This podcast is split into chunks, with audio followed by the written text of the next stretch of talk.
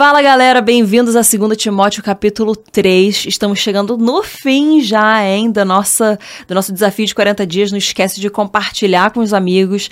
Se você foi abençoado aqui por esse tempo que a gente leu a palavra e estudou um pouquinho da palavra, compartilha com o pessoal, porque esses podcasts, esses episódios vão ficar gravados para sempre por aqui. Então compartilha com a galera. Então vamos entrar aí agora já em 2 Timóteo capítulo 3. Pega a tua Bíblia e vamos junto.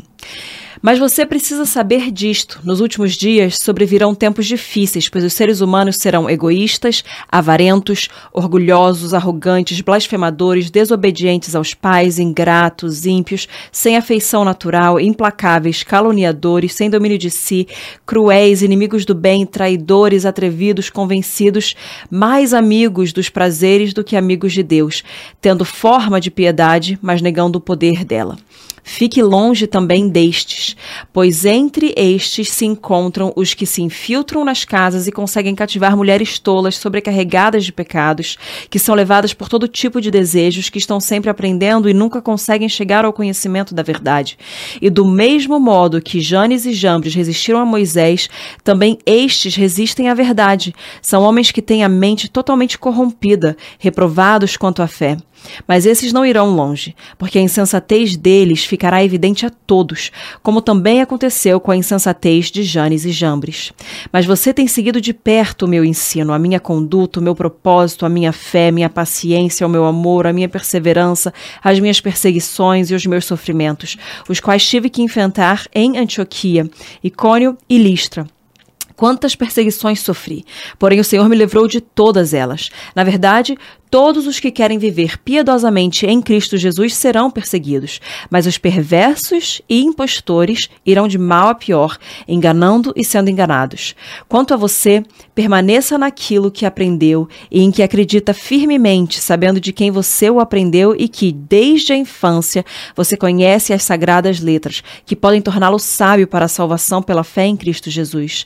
Toda a escritura é inspirada por Deus e útil para o ensino, para a repreensão, para a correção, para a educação, na justiça, a fim de que o servo de Deus seja perfeito e perfeitamente habilitado para toda boa obra.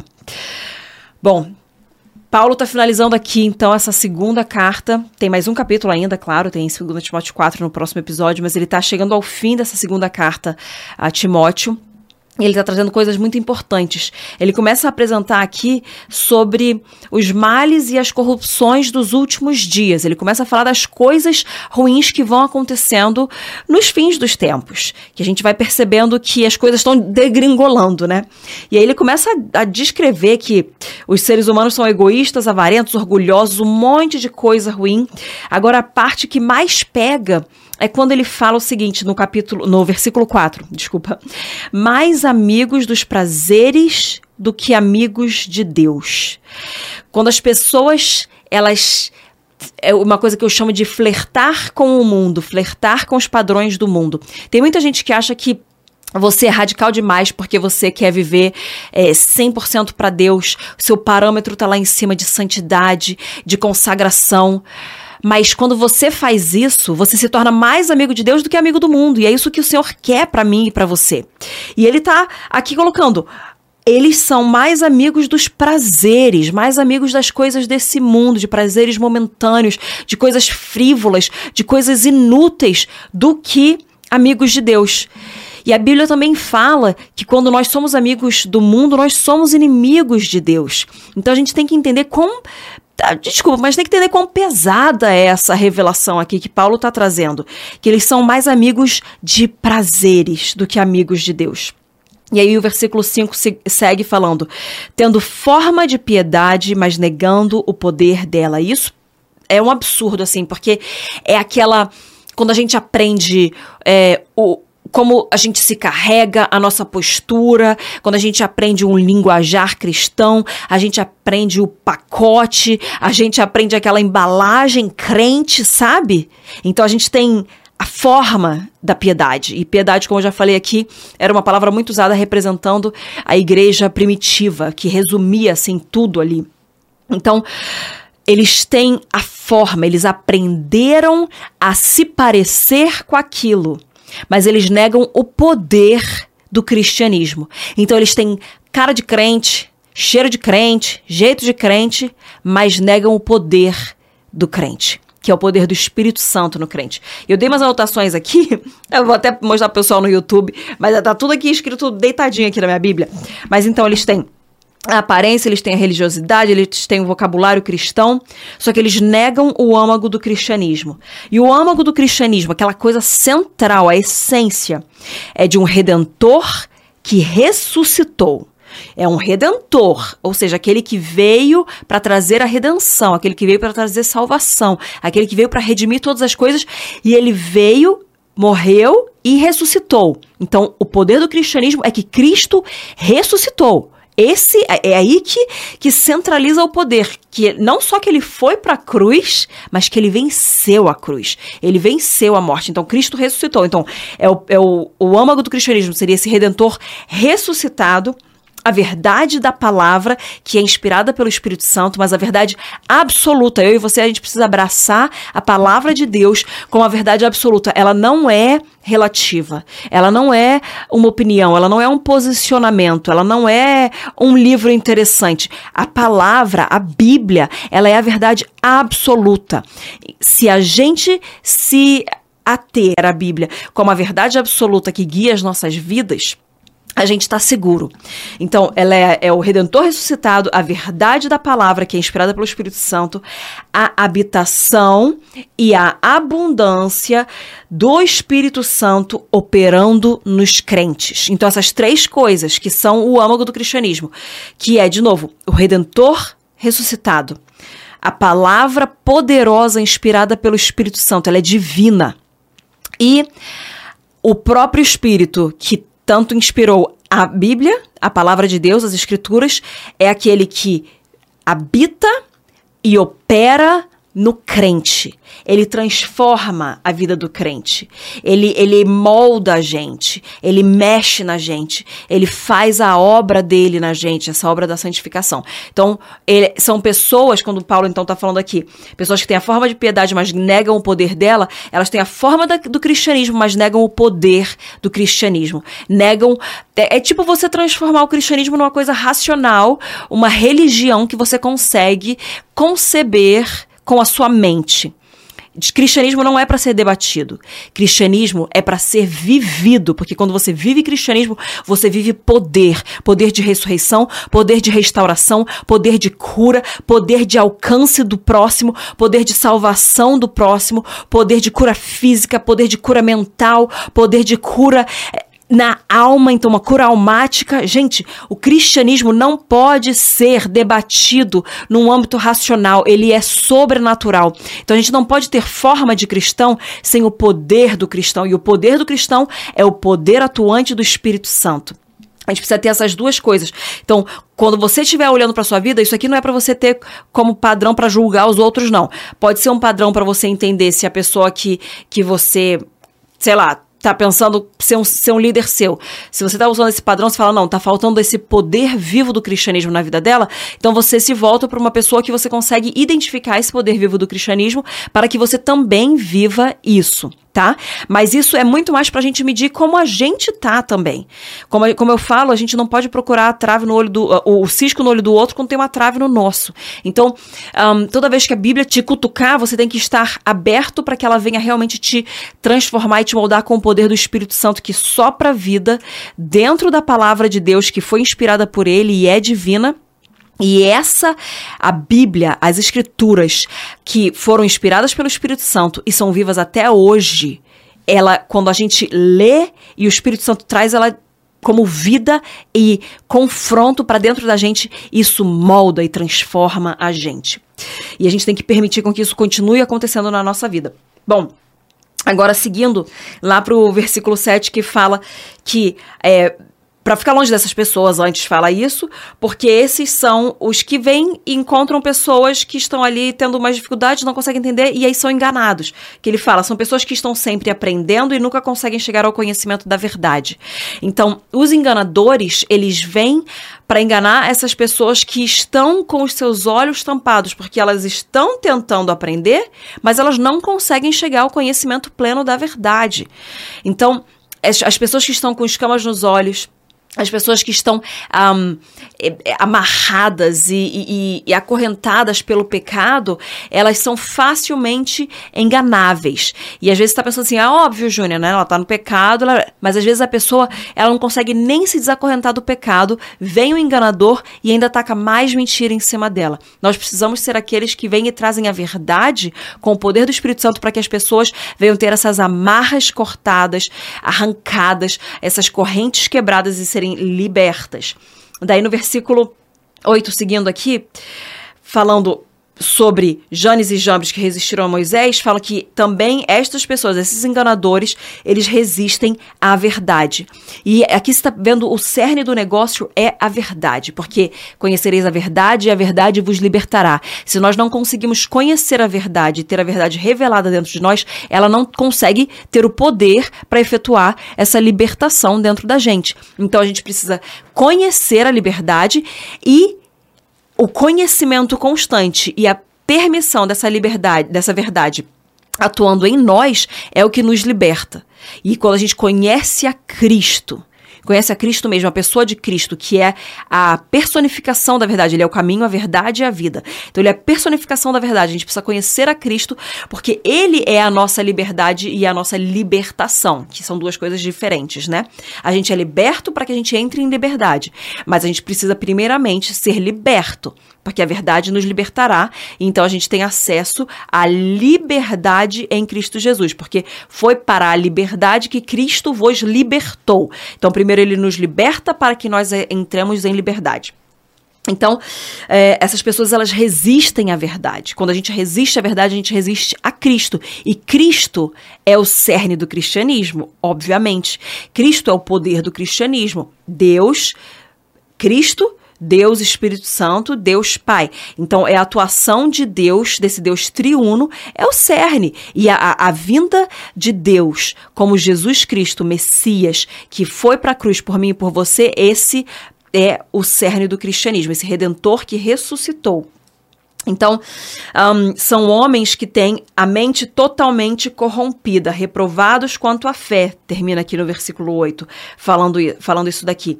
Então, eles resistem à verdade, as suas mentes são totalmente corrompidas. A gente sabe que em Romanos fala sobre nós termos as nossas mentes renovadas. A gente precisa ser renovado constantemente na nossa mente, não, não nos amoldando aos padrões desse mundo, mas tendo essa renovação da nossa mente.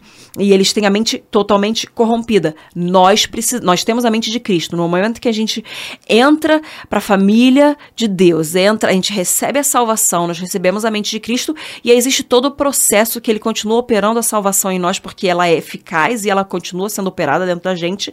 Mas a gente precisa ter essa operação da salvação dentro de nós. A gente já foi salvo, nosso espírito, mas a nossa alma está passando por esse processo de santificação, está passando por esse processo de salvação é, na alma, tá? Então, para que a gente não venha ter essa mente corrompida, reprovados quanto à fé. E aí ele fala no versículo 9 que é uma coisa para te acalmar e me acalmar. Mas estes não irão longe, porque a insensatez deles ficará evidente a todos. Então fique tranquilo, você não precisa ficar debatendo e indo contra essas pessoas. O que você precisa é se agarrar à verdade, é amar a verdade, amar a verdade, viver a verdade, pregar a verdade, amar tanto que você não se desvia nem um pouquinho para a direita, nem um pouquinho para a esquerda, porque a verdade ela é perfeita. Então nós precisamos nos ater à verdade, agarrar a verdade e pregar a verdade. Quanto mais verdade a gente puser, mais os que não vivem a verdade irão para longe, porque ficará evidente a insensatez deles.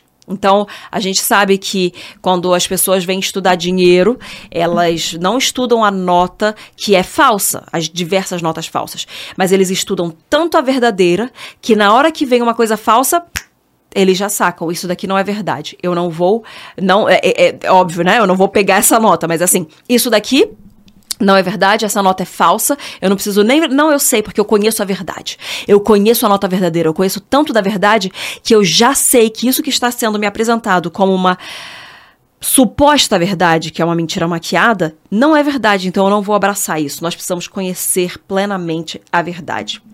No versículo 12, continua falando: Todos os que querem viver piedosamente em Cristo Jesus serão perseguidos. Então, Paulo segue depois disso falando: Você, Timóteo, tem seguido de perto o meu ensino, as coisas que eu tenho vivido, e você tem visto os meus sofrimentos, as minhas perseguições. E deixa eu te explicar uma coisa. Oh, o, o Senhor me livra de todas elas, mas deixa eu te explicar. Todos aqueles que querem viver piedosamente, querem viver o poder verdadeiro, genuíno, impactante e transformador do cristianismo, então viver piedosamente em Cristo Jesus, vão ser perseguidos. Isso é bíblico, a gente vai ser perseguido. Mas tudo bem, porque o Senhor vai nos livrar.